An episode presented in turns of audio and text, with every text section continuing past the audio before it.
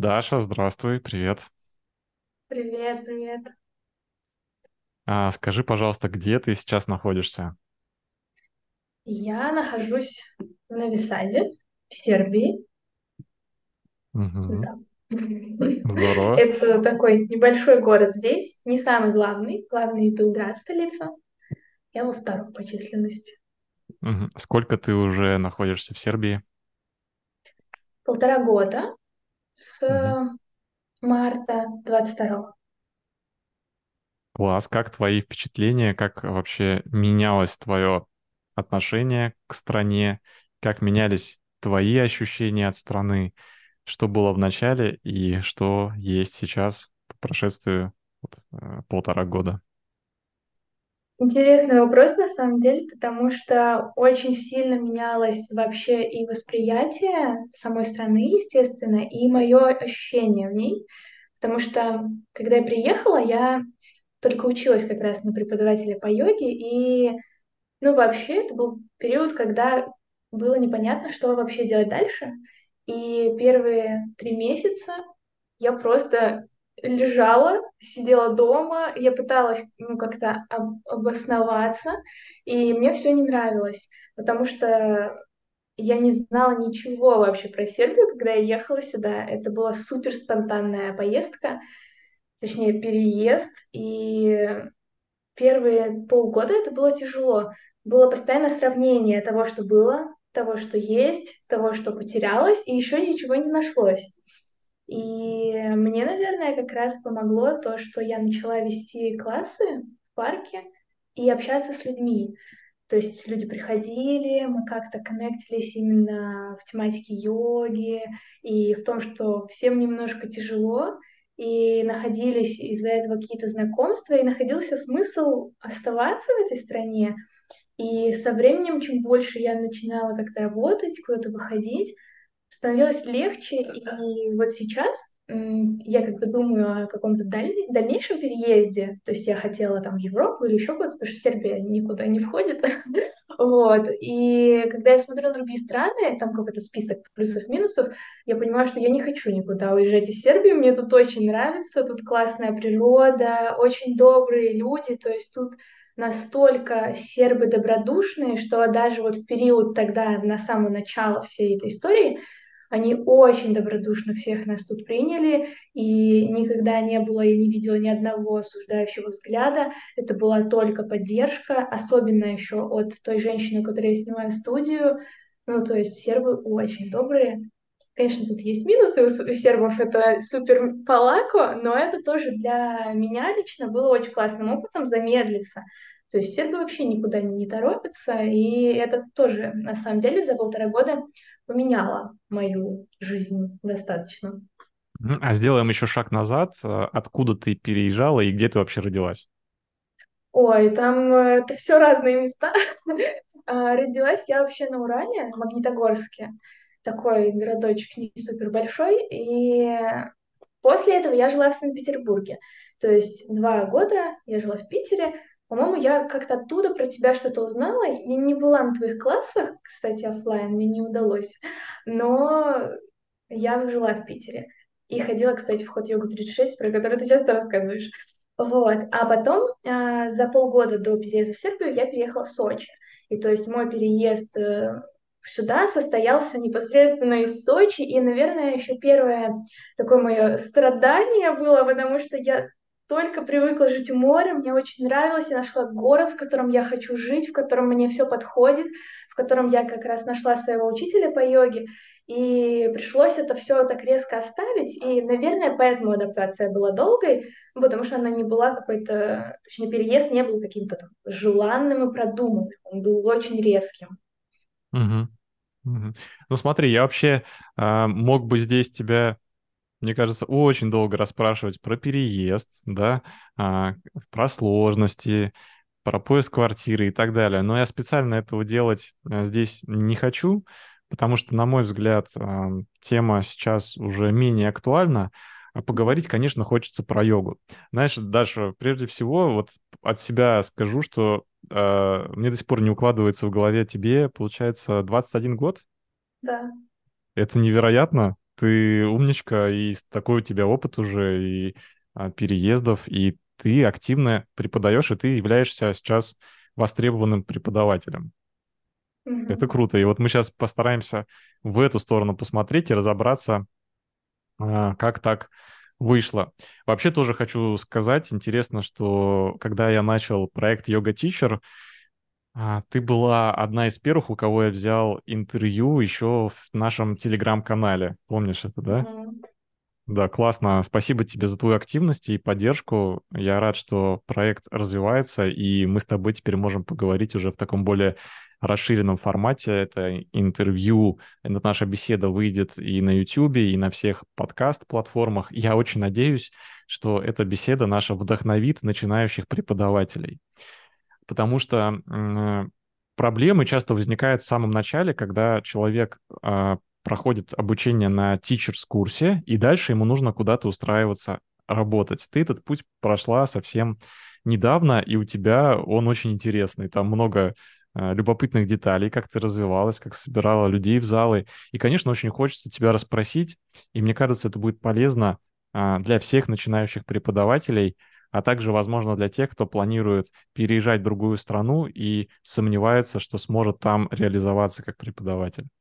Вот поэтому давай начнем с того, как ты решила а, стать преподавателем, а, где ты обучалась.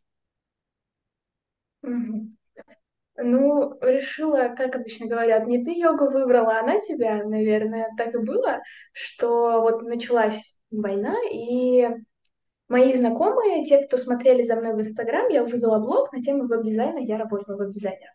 И они знали, что я занимаюсь йогой, я достаточно много показывала это в соцсетях, и в этот момент очень много людей мне стали писать с каким-то вот запросом на то, чтобы я им подсказала, как им себя чувствовать лучше, какие-то медитации, какие-то просто диалоги были вот очень эм, поддерживающие, что ли, с моей стороны, и очень много таких запросов приходило. И частично это все было запросом на йогу, то есть чтобы я, может быть, провела какой-то класс, хотя, ну, я, правда, не обучалась еще тогда. То есть для меня это стало таким знаком, что, а может быть, уже пора, потому что я уже полгода думала о том, что, ну, может быть, обучиться. Ну, то есть это были такие мысли, то есть прикольно вроде, ну, вроде и зачем, ну, я ну, практикую, мне и так хорошо. И в этот момент я еще увидела у своего учителя, к которому я ходила в Сочи, что она ведет обучение для преподавателей. И вот оно как-то все в одну кучку сложилось, и я думаю, ну, почему бы и нет, значит, точно нужно. И вот, и училась я, да, получается, это был индивидуальный курс, это преподаватель его никто почти не знает, то есть она не очень популярная, ее зовут Канти, и у нее большой опыт и преподавания, и личной практики. Вот, этот курс был на самом деле очень маленьким, там было 30 часов, не 300, а 30, но меня это не остановило, мне казалось, что это очень все у меня хорошо, у меня уже 30 часов есть, ну то есть я сразу после этого курса начала преподавать, это я уже сейчас там прошла анатомический курс, вот может знает кто, Надежда Бажнина и Александр Шипков, у них вот этот первый йога-мен или анатомическая школа, вот, это вот сейчас я уже прошла спустя год, то есть первый год я преподавала чисто на вот этом индивидуальном 30-часовом обучении, с которого у меня сохранилась огромная тетрадь конспектов, по которой я вот весь год и преподавала, то есть... А если вкратце, то что было в этом 30-часовом курсе? Какие аспекты вы успели затронуть? Ну, это было прям базово-базово, и на самом деле большая часть состояла из понимания, что такое йога. То есть мы разбирали йогу, ее ступени, разобрали чакры, разобрали вообще саму аштангу, из чего это исходит. И потом э, у нас обучение делилось на две части, то есть 15 часов теории, 15 часов практики. И мы разбирали какой-то аспект, например, позы стоя. И мне нужно было на следующий раз составить там практику по позам стоя. Вот, то есть последовательности мы изучили вот практически. Анатомии было не очень много, то есть мы базово разобрали там позвоночник по каким-то частям, там руки и ноги, ну, то есть мышцы мы вообще не обсуждали тогда. И для меня на самом деле было открытием через время, что нужна такая анатомия, потому что ну, мой преподаватель, она ведет больше такую классическую хатху, то есть это просто асаны без... эм, ну, сейчас очень же популярна биомеханика, и мне вот сейчас это очень нравится, но тогда в моем как бы, пространстве этих понятий не было, и я вела такую просто классическую йогу, мы разобрали дыхательные практики, но в основном мы говорили о принципах, то есть это было больше в таком контексте. Мгм. Хорошо, ты прошла это обучение, получается, и у тебя сразу случился переезд в другую страну. Он происходил во время, то есть я его начала, там пару уроков прошла, переехала и проходила уже здесь, как раз вот в эти три месяца практически, Онлайн. пока я, да, да. Мгм. Когда ты поняла, что уже пора проводить свое первое занятие, и как ты собирала на него людей? Так, ну на самом деле я э, хотела с самого первого уже урока проводить занятия, но у меня просто была большая проблема, что э, я не могла провести практику. То есть э, мне нужно было онлайн вести для учителя, и я плакала просто. Ну, то есть я не могла ничего сказать. Мне, мне было как-то очень страшно. Я вообще, у меня слова не выходили из меня. И вот я, ну, где-то недели три вот так и было. Мы созванивались, я плакала, мы заканчивали. Вот. И когда мне получилось это преодолеть, как раз и закончился курс, я получила как это, сертификат, то есть я сдала экзамен, был такой экзамен своеобразный, там была тоже теория и практика. И когда я получила сертификат, я думаю, ну все, ну уже точно пора, куда, что еще ждать, еще я сейчас все растеряю, нужно применять уже быстрее. И я создала, по-моему, канал, и И вот дальше я, если честно, не помню, что я сделала, но, по-моему, тогда были а, небольшие чаты, тогда еще очень мало людей приехало в Сербию, и в чатах можно было бесплатно о себе рассказать, то есть просто закрепить, что будет йога. А, был еще у мужа чат по компании, у него большая компания переехала, и я, по-моему, туда рассказала, что будет йога, ну, я так как жена там была, а, вот, и, по-моему, оттуда пришли люди, и на первый класс в парке пришло по-моему, 11 или 12 человек. Это То есть ты много. собрала, собрала группу через телеграм-каналы. Да. Здорово. Это классная очень мысль. То есть на всякий случай э, можно сказать э, всем нашим слушателям, что, наверное, во всех городах уже есть у каждого города свой канал. Вот вы путешествуете, куда-то едете, всегда можно найти канал условно русскоговорящих людей. А, Это делают часто в Телеграме. Раньше таких было очень много групп на Фейсбуке. Вот, то есть тут главное просто приложить усилия, найти и узнать, можно ли там рассказать о себе. Наверное, где-то это можно сделать и бесплатно, где-то придется заплатить, соответственно, как э, администраторам группы, но, скорее всего, это небольшая стоимость будет, и вы сможете собрать свой первый класс таким образом. Итак, как он проходил? Какие у тебя остались впечатления в памяти? Ну, на самом деле это было также неловко, потому что я не ожидала, что придет так много людей. Я тогда еще ну, не умела вести какую-то запись, я просто сказала, приходите. И я не думала, что... Ну, я не знала вообще до последнего, сколько людей придет. И я вижу эти 12 человек.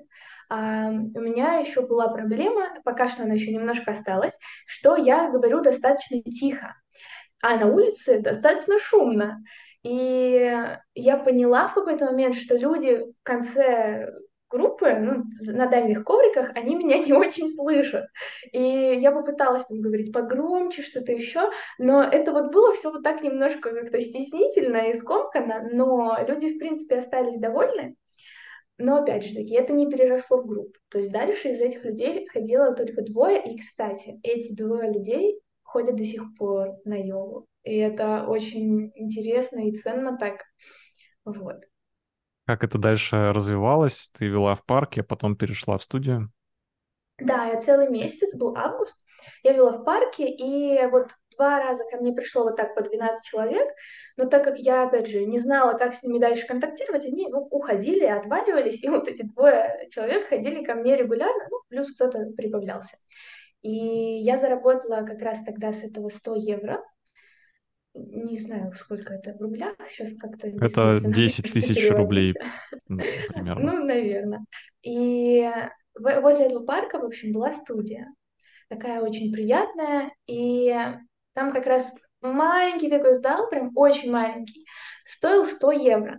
Вот ровно, вот у меня сумма на руках, и там говорят 100 евро. И я, ну, думаю, ну, а что делать? Ну, нужно снимать зал, уже сентябрь, мы что, под дождем будем заниматься? И я вот как бы, для меня это был риск, потому что я не знала, получится вообще из этого что-то. Но я подумала, ну, если я не попробую, то я не знаю. И я такая, ну, все деньги я вкладываю в это. Вот. То есть ты, так сказать, э, заработала за месяц в парке 100 евро, и все эти деньги не потратила и проинвестировала в аренду студии. Да. Вау, здорово. А, Хорошо, а как набирались э, люди в студии? Ты также продолжала использовать э, объявления в телеграм-каналах или что-то было еще? Да, а, к тому моменту как раз приехало уже больше людей. Там еще вот это 21 сентября было, в общем, вторая волна иммиграции. И тогда уже создался канал, где можно рекламироваться специалистом, то есть непосредственно все люди там выложены. И там стоила реклама что-то 1500 динар или там даже меньше было что-то, но там было 4000 человек. И я туда себя выложила, и меня закрепили на месяц. И вот оттуда уже начали приходить люди, и у меня сначала набралась регулярная группа 8 человек вот в этот маленький зал, и я за месяц поняла, что ну, заработок вырос, то есть сразу уже было, по-моему, 550 или 700 евро получилось. И я подумала, ну я хочу снять еще время. И я сняла еще, одно, э, еще два временных слота в этом же маленьком зале. И того, сколько, получается, ты в неделю вела занятий? Ну, то есть вот в сентябре у меня было два занятия в неделю, с Угу, октября уже стало четыре. угу. Хорошо.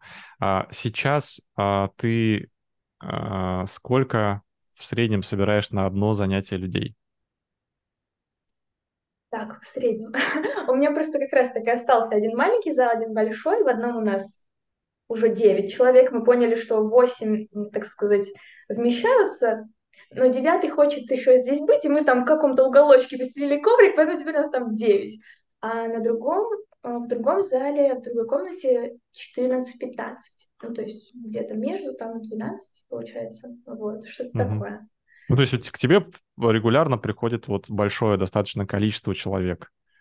Ну да, и Ага. еще очень много людей в листе ожидания, просто потому что действительно нам не Вау. хватает этих залов, и люди пишут, да, я там, сообщите мне, когда будет место, и мы вот как-то пытаемся это все урегулировать, вот, как-то Слушай, так. Даш, ну это здорово. Я очень рад за тебя. Это классная история. То есть это показывает то, что преподаватель даже с небольшим опытом может достичь такого результата. Хорошо. Я знаю, что помимо а, регулярных классов ты также собирала какие-то мероприятия, да? Что-то было? Да, Расскажи. ой, у меня был э, один ретрит уже Да. до этого, он был неудачный, ну точнее как, он был неприбыльный, но он был очень удачный, потому что я считаю, что он мне помог сейчас собрать э, как бы солдат на мой второй ретрит. Уже 16 человек, и мы решили еще два места добавить, потому что, опять же, у нас там какой-то лист ожидания образовался, то есть у нас везде, у нас, ну, как бы на все практики, я говорю, у нас, потому что у меня появилась помощница, у нас везде вот этот лист ожидания, он какой-то бесконечный, мы не успеваем туда выписывать людей, записывать, то есть это прям такая история. Мгм. Вот. Но ретрит, почему я говорю, что он был неприбыльный? Потому что он был убыточный, потому что я на него потратила, по-моему, 36 тысяч динар своих.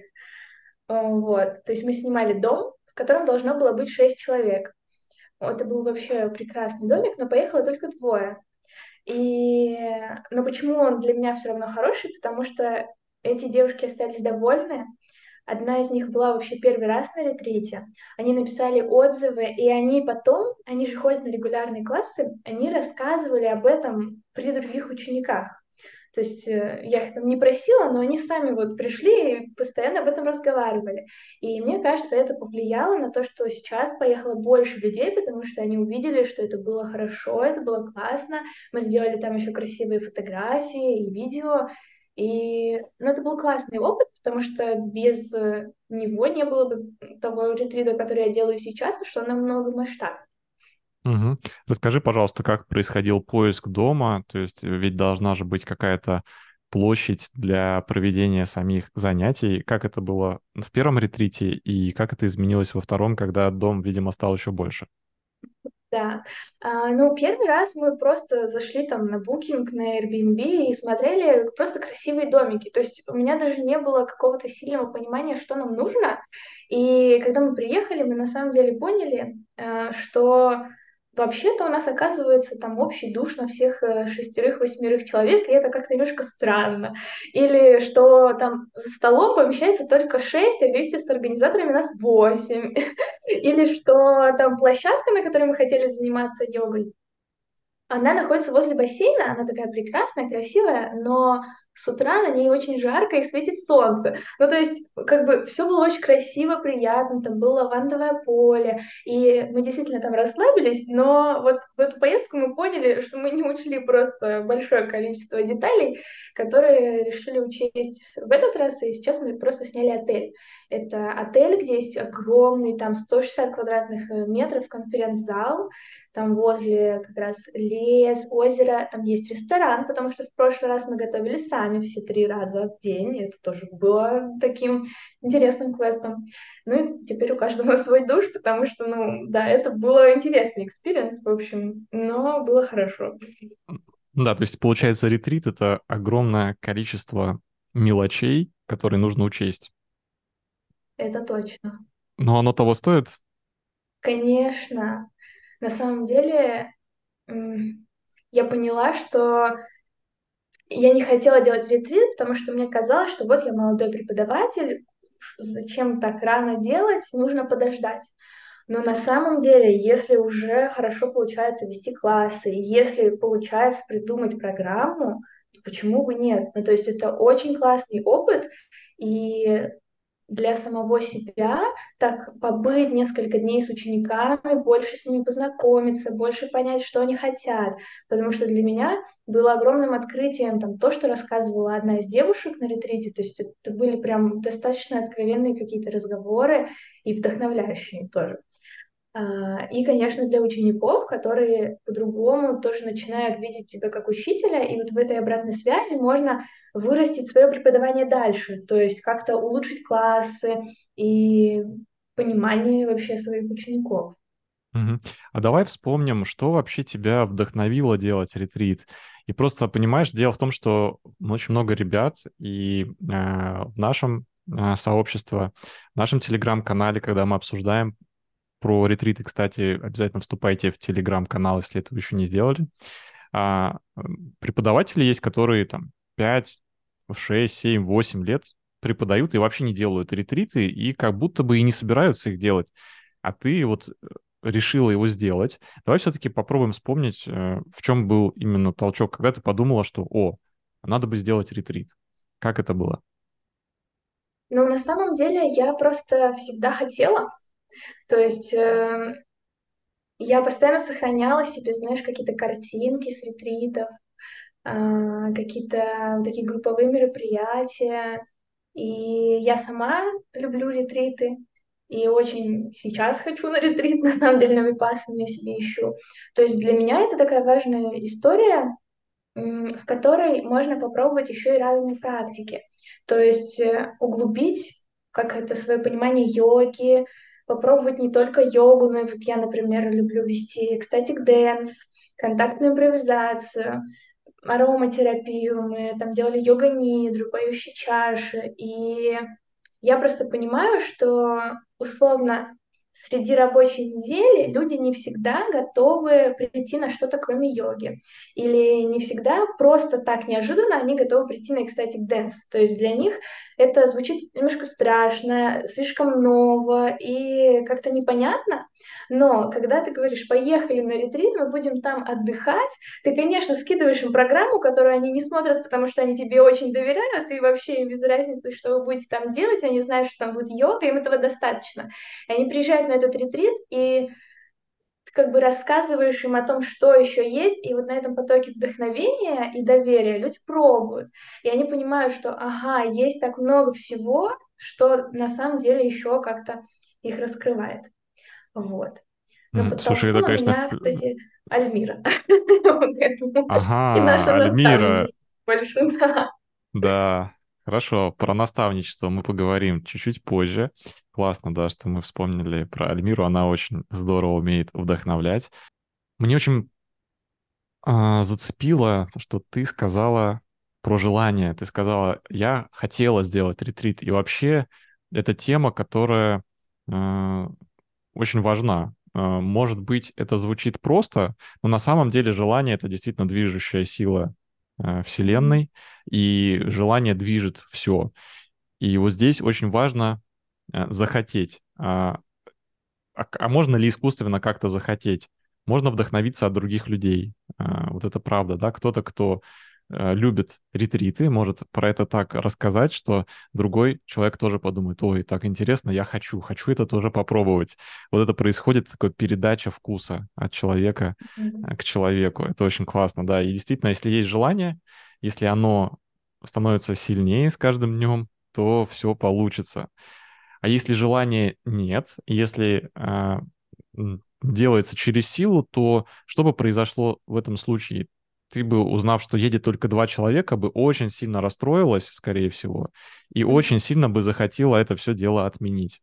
Вот, но ты не отменила, и ты решила проводить. Расскажи, пожалуйста, как было твое состояние, что ты чувствовала в этом плане, что людей немного, удалось ли тебе собраться, или в течение всего ретрита ты э, была в таком немножко подавленном состоянии из-за того, что не набралась группа целиком.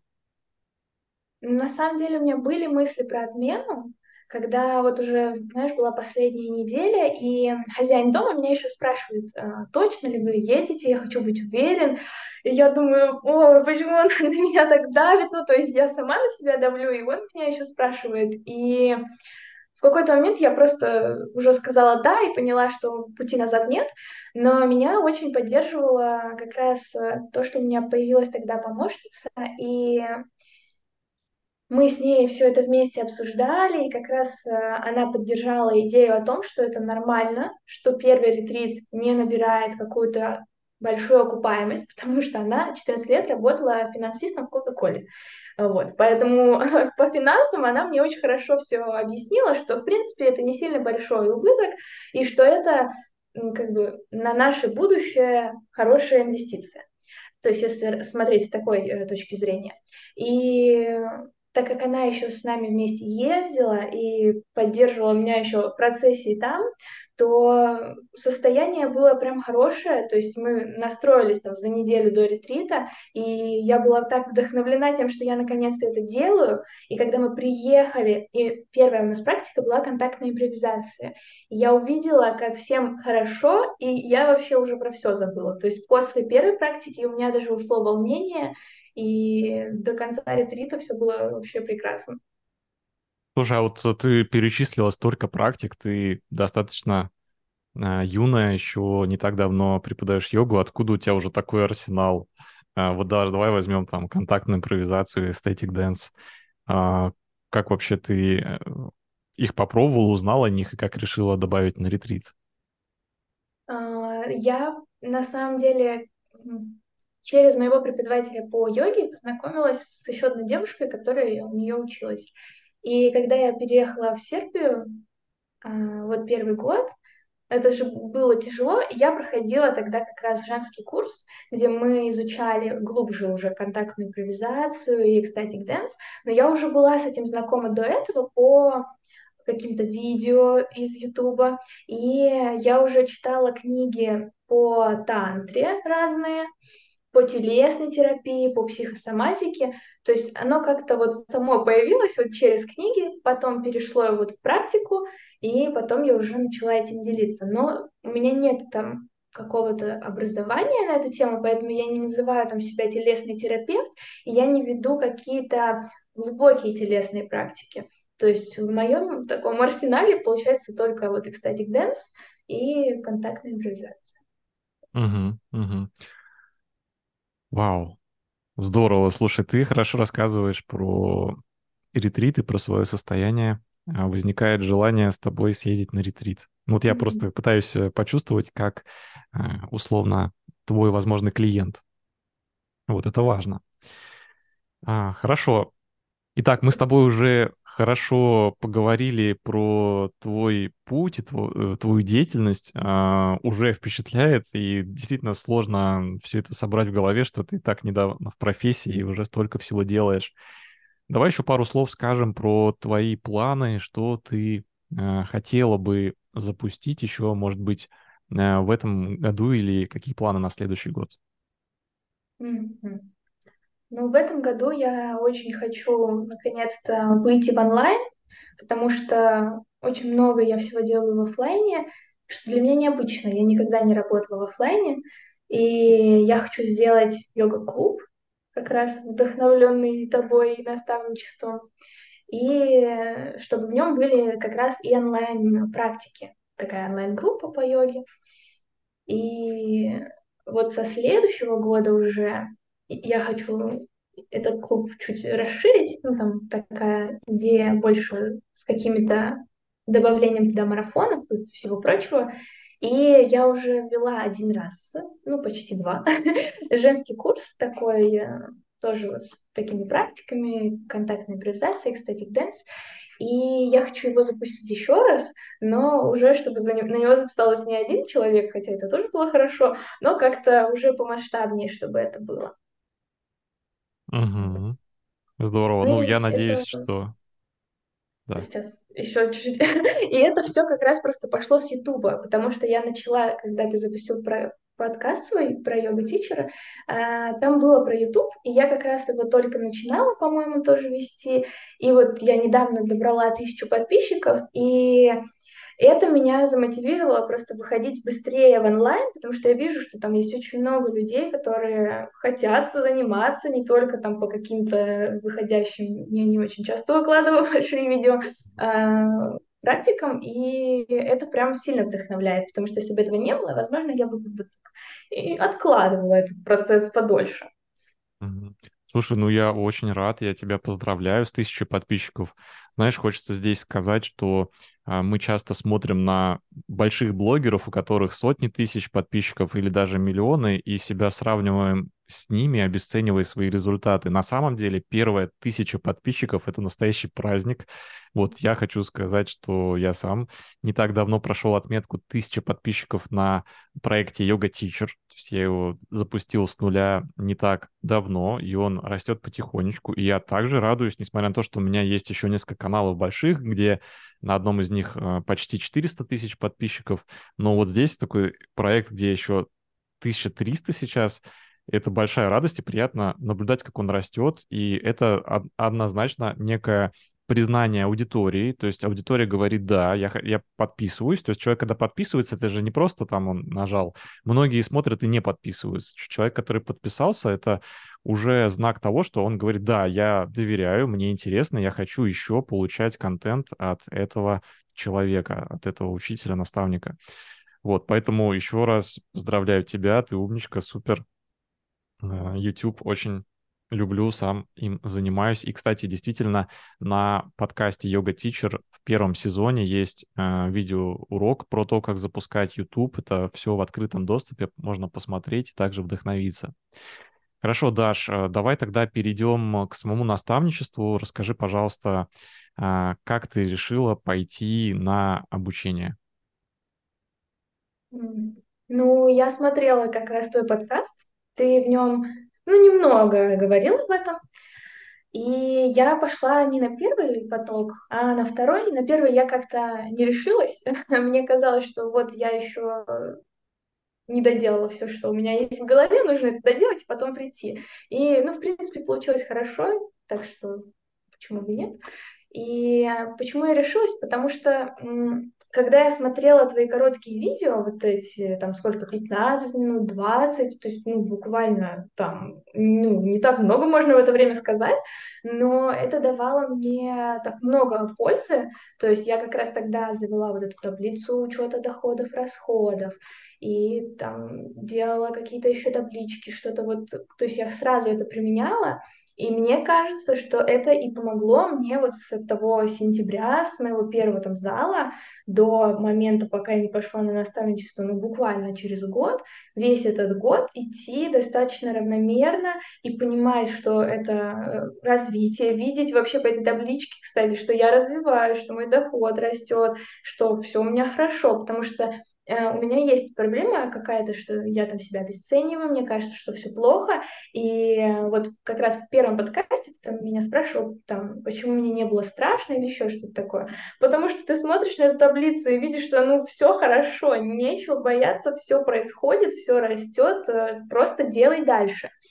И, кстати, еще как раз с Ютубом мне помогало то, что ну, для меня ты такой эксперт в Ютубе, я видела, как у тебя тоже растет постепенно канал, что это не происходит, вау, там, за день Дима набрал тысячу подписчиков, ну, то есть я видела, что это у тебя тоже такой процесс, и я там немножко, грубо говоря, там сравнивала со своим процессом и думаю, так, ну, у меня все хорошо, что потихонечку растет и неплохо, пусть растет. Вот. Забыла, с чего я начала вообще. Да, про наставничество.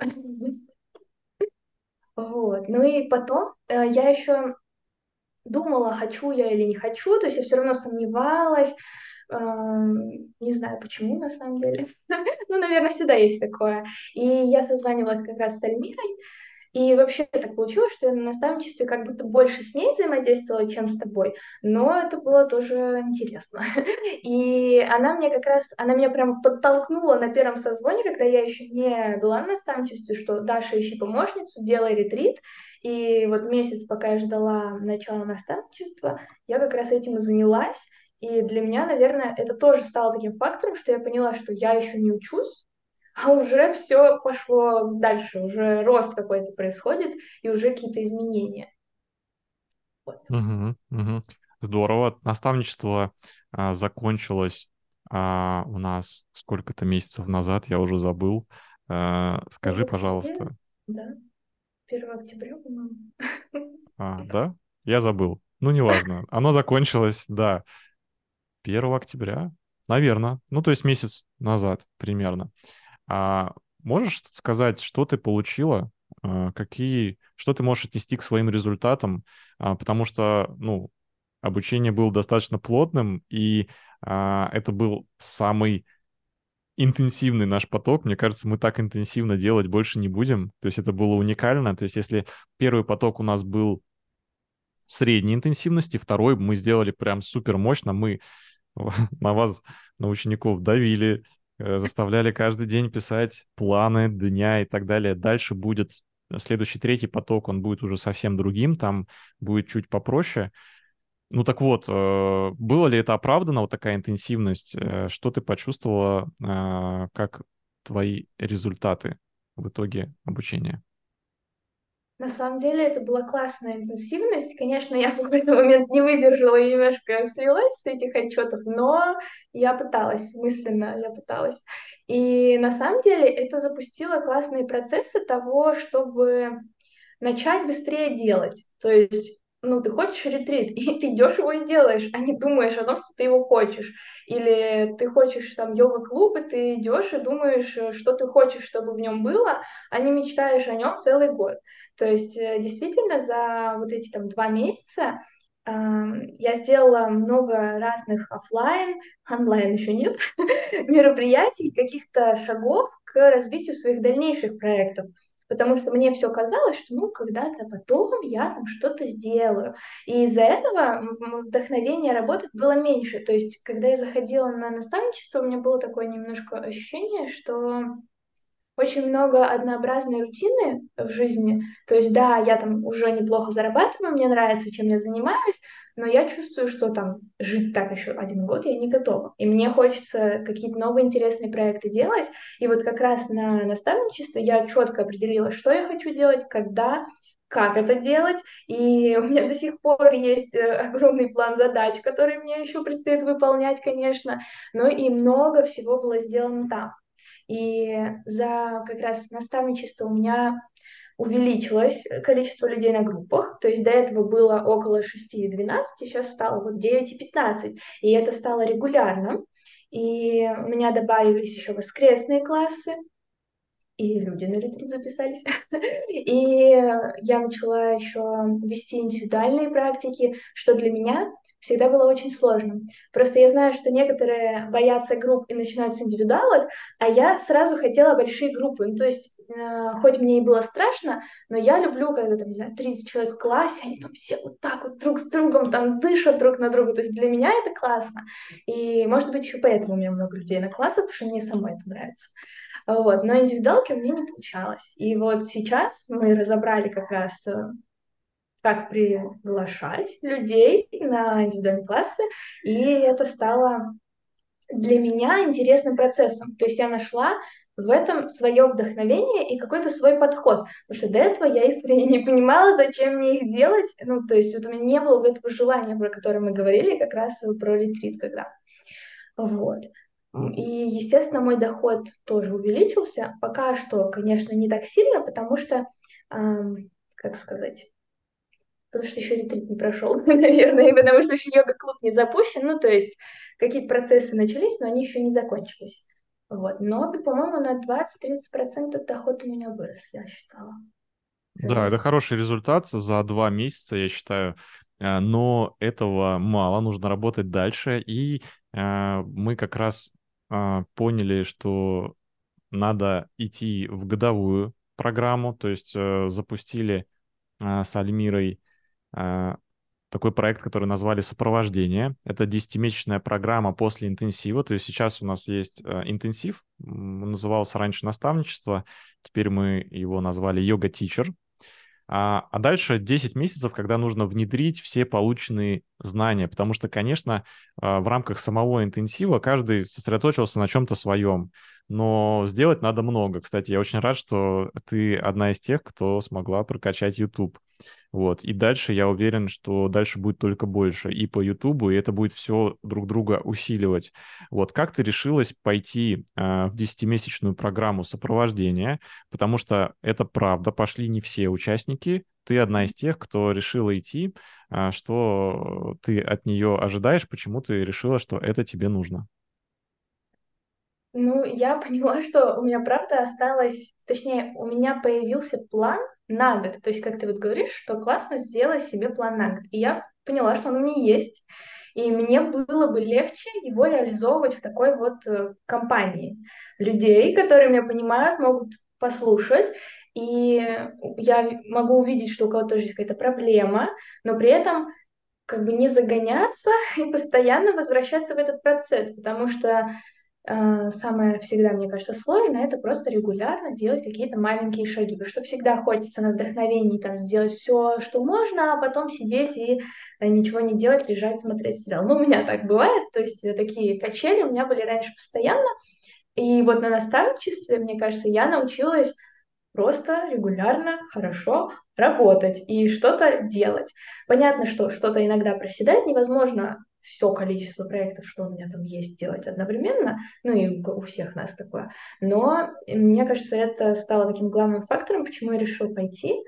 И на первом созвоне я поняла еще, что когда ты сказал, что нужно взять три новых гипотезы, я такая, что? У меня там типа тысяча задач, и мне Дима говорит еще новые какие-то сделать. Я прям сидела, думаю, что он несет, зачем нам это нужно, я же вообще умру просто. Но я на этой неделе сделала уже, ну, две из трех, по-моему, где-то из этих гипотез, Понятно, что я их вот только сделала, они еще тоже как-то сильно не раскрылись, но я уже получила от этого столько личных каких-то эмоций и новых идей дальше, и как раз, мне кажется, это поможет мне вот и мой YouTube развить, и онлайн-продукт. То есть эти все гипотезы, они как раз были про новое, потому что я вот засиделась в офлайне, и когда мне говорят там сделать что-то, я все время, ну, ухожу в какую-то комфортную зону. А вот этот совет, он мне помог как бы вспомнить, что я вообще-то собираюсь другими вещами заниматься. Угу. Да, я поясню. Здесь э, э, эти три новые гипотезы, они могут быть э, небольшими совсем, и нужно брать что-то такое, что получится сделать. Это может быть все что угодно, причем из разных сфер жизни. А, объясню тоже, почему это важно, и я думаю, слушателям будет интересно, и ты тоже еще раз прочувствуешь. Вот возьмем, например, твой YouTube-канал. Ты на него что-то снимаешь. И, э, скорее всего, у тебя будет желание э, снимать примерно одно и то же, раз за разом, немножко это улучшая. Но очень важно пробовать также и разные форматы. То есть бить в одну точку это хорошо, это правильно, но пробовать и разное, потому что я всегда могу привести массу примеров. Э, например, один из моих YouTube-каналов, где я начинал а, вообще как э, там видеоуроки по технологиям, потом перешел в видеоуроки по Notion, это про э, личную тайм-менеджмент. Потом у меня были фильмы, потом интервью, потом йога, и потом я попробовал медитации. В итоге у меня канал стал по медитациям. Честно, я никогда в жизни бы и не подумал, что мой канал станет посвящен медитациям уже на 100%. А сейчас я так там и написал канал про медитации. Я хочу сказать, что этого бы никогда не произошло, если бы я не пробовал новое. И я в, это, в эту тему очень верю, а, что нужно пробовать разные новые действия. Может быть, они небольшими. Например, новая тема на YouTube или новая, новый какой-то пост, новый формат в твоем телеграм-канале. И что-то вообще, или просто сходить в новое место, что-то для себя, потому что мы также ставим цели и э, в личной жизни, в досуге, в отдыхе, это тоже что-то новое. И другой момент, что еще это всегда очень э, вдохновляет э, и такое, такое приятное возбуждение пробовать что-то новое. Это всегда классно, про это приятно рассказывать, про это интересно. Это, как правило, новый опыт, какое-то новые переживания, про которые всегда интересно поговорить, как раз поделиться. У нас действительно прошла пока только первая встреча, и со- скоро, э, меньше чем через неделю, будет вторая, на которой мы все, всей группой поделимся друг с другом, у кого что получилось, что не получилось, и будем штормить вместе, что каждый сможет для себя усилить, улучшить улучшить. Поэтому э, я надеюсь, что этот год, он не будет для тебя э, тяжелым, а он как раз будет в такой, в определенной легкости и в определенной креативности. То есть, когда каждые две недели ты будешь для себя ставить какие-то небольшие цели, не обязательно какие-то глобальные, и смотреть, что же из этого получится. Это точно. На самом деле, вот я как раз и поняла, что когда я начала делать вот эти новые действия, у меня появилось столько энергии, чтобы те задачи, которые там висят уже, я не знаю, сколько месяцев, закрыть просто без каких-то вопросов. То есть я их очень легко сделала, и сразу как бы прогресс и тут, и там, и везде. Так что, да. Угу. Здорово. Хорошо. Давай тогда в завершение нашего с тобой интервью я как хотел, чтобы оно вложилось примерно в час, так у нас и получается. А, давай попробуем, точнее, ты попробуешь, а я, может быть, подключусь, а, дать топ-3 советов начинающим преподавателям йоги, которые вот только, например, учатся на teachers-курсе. Что бы ты посоветовала, чтобы в карьере йога-преподавателя все получилось, все сложилось? А ты можешь ну, накидывать наверное... просто, что в голову придет, э, такой мозговой mm-hmm. штурм. Ну, наверное, это не бояться отсутствия опыта и получать его как можно больше. То есть, когда ты начинаешь, начинающий преподаватель, как раз-таки же ведь и суть в том, чтобы было как много больше людей, с которыми ты сейчас взаимодействуешь, и которые тебя очень быстро вырастят. Потому что чем дольше мы будем бояться, тем дольше мы будем начинающими преподавателями. Ну, то есть, мне кажется, что как раз у меня получился сильный рост именно преподавания за счет того, что было много людей, с которыми я пыталась как-то повзаимодействовать. Не все они там стали моими регулярными учениками, это нормально, кого-то смущает. Все равно, что ты начинающий, но большинство готовы тебе помочь стать преподавателем. И мне кажется, это такая важная мысль, что ну, не бояться действительно своего опыта и просто идти его и получать уже сейчас. Вот. Это первое. Да, мне нравится. Берем. Записываем. А, второе, наверное, это, ну, лично то, что сработало у меня, наверное, я скажу, это смотреть на других преподавателей, то есть что они делают как они, например, взаимодействуют с аудиторией, как они набирают людей, как они их удерживают условно, там, как они поддерживают контакт. Какие-то небольшие вот такие детали, их себе тоже, может быть, куда-то записывать. Понятно, что не сразу применять, ну, там какой-то, не знаю, список составить и периодически что-то внедрять. Потому что вот и вообще наблюдать за своей деятельностью. Потому что, вот я говорю, мне приходило 12 человек, осталось двое. Я такая, хм, что-то здесь не так. Интересно, почему они как бы уходят? И интересоваться действительно у людей, ну а почему так? То есть я написала кому-то и поняла, что людям не нравится в парке, поэтому я и рискнула там снять студию. Или я посмотрела, как другие преподаватели например, после этого, точнее, ты сказал, что можно написать личное сообщение ученику, там, спросить, как он себя чувствует. И это так хорошо сработало, ну, потому что мне было самой интересно. В общем, какие-то такие вот истории прямо анализировать и внедрять. Потому что поначалу мы реально не знаем, что делать. Ну, то есть ты, ты приходишь, и ты не понимаешь, как человека пригласить на класс, как его пригласить на следующий, как составить расписание, э, как, э, я не знаю, что вообще делать. То есть там куча вопросов, и если, ну, просто сидеть и на них не отвечать, и думать, что я ничего не знаю, ну, так, и не знаешь, звучит как-то очень грубо, но на самом деле так и есть. Просто нужно узнавать. Не обязательно там супер там, не знаю, учиться, но учиться это тоже хорошо, но можно и просто со стороны смотреть. Вот. Угу. Забираем. И что еще? Ой, третье, ну что-то у меня уже закончились советы. Ну, не знаю. Наверное, Ну, это просто два основных таких. угу. Ну, тогда к третьему э, я докину. А, записывайтесь, ребят, на диагностику, которую проводит Альмира. Это встреча такая, где можно пообщаться, обсудить свои точки роста совершенно бесплатно. И, может быть, вы после этой сессии захотите пойти на наставничество. Но это не обязательно. В любом случае, пройдя эту диагностику, вы получите пользу. И мы тогда приложим а, ссылочку на анкету в описании к выпуску. Э, одобряешь? Ну да, как раз ты вот говоришь, я поняла, что взгляд со стороны это тоже всегда важно. То есть и чтобы дали какую-то поддержку, потому что, мне кажется, у начинающих обычно проблема, что мы в себя немножко не верим, и ощущение, что никто в нас не верит, и кто бы в нас вообще тут поверил. В общем, и это тоже дает очень большой такой буст.